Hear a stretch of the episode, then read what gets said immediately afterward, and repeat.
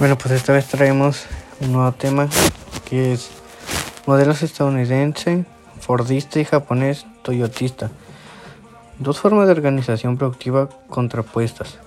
Para comenzar, resulta de suma importancia realizar un esbozo que dé cuenta de los rasgos principales de cada uno de los dos modelos apuntados, poniendo el énfasis de las diferencias entre estos, aunque señalando también algunas similitudes y características compartidas.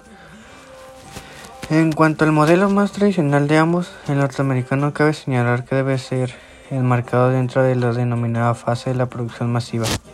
De acuerdo con la clasificación realizada por Nefa y de la Garza Toledo, esos autores sostienen que existen varias fases de la historia económica de los países capitalistas entre el siglo XIX y comienzos del siglo XXI una primera etapa manufacturera.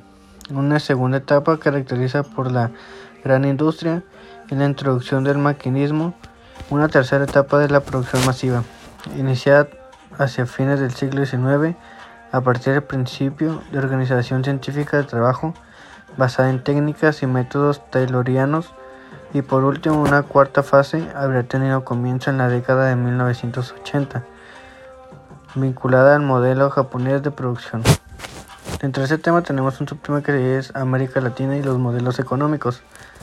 Para ello, eh, para paulatinamente ir integrando en el terreno de estos casos concretos, cabe señalar a modo de contextualización regional y en relación con todo lo anteriormente expuesto, que en América Latina está reestructuración productiva, entiéndase la crisis del Fordismo y la consiguiente transición al modelo toyotista se ha dado de un modo más heterogéneo que en el caso de los países más desarrollados en esta parte del globo. Este proceso se ha visto acompañado de polarizaciones de los aparatos productivos y heterogeneidad de las bases socioétnicas dentro de una misma empresa, lo que ha dado como resultado, por ejemplo, aplicaciones parciales de la calidad total y el justo a tiempo.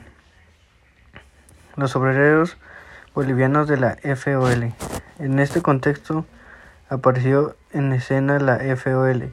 Es a partir de aquí que el análisis va a centrarse casi con exclusividad en la obra de Lem y Rivera y en los testimonios recogidos por esas autoras de algunos de quienes fueron miembros de dicha organización. Cuatro de ellos, José Clavijo, Juan de Dios Nieto, Lisandro Rodas y Max Mendoza, aseveran que en su seno la FOL llegó a abrigar a gran parte de los sindicatos. Entonces existen entre ellos los dos los desastres, carpinteros, peluqueros, matarifes, fabriles de la cortiembre, mecánicos que trabajan en fábricas o independientes, sombrereros, floristas y en un principio también incluso el importante sindicato de los mineros.